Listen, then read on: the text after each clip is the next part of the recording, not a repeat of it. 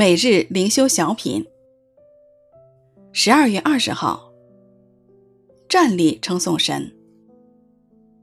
作者钱志群。你们要站起来称颂耶和华，你们的神永世无尽。耶和华呀，你荣耀之名是应当称颂的，超乎一切称颂和赞美。以西米记九章五节。某教会在主日敬拜环节很少邀请会众站立。有一位弟兄很郑重地对牧师提议要站起来称颂神，获得了牧师的采纳。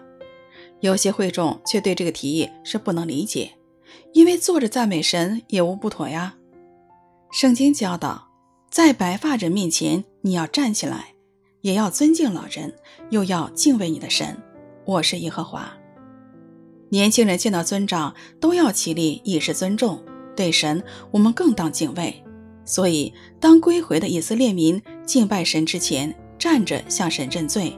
过程中可能有不少人为罪悲痛而匍匐在地，但称颂神时，立位人要以色列人全体起身站立。圣经中有多处经文提到人在神面前站立。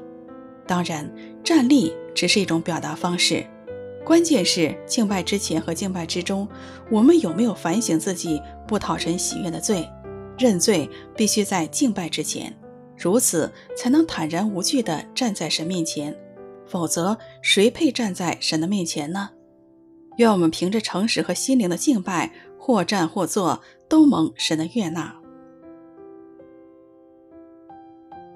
你们要站起来，称颂耶和华你们的神，永世无尽。耶和华呀！你荣耀之名是应当称颂的，超乎一切称颂和赞美。尼希米记五章九节。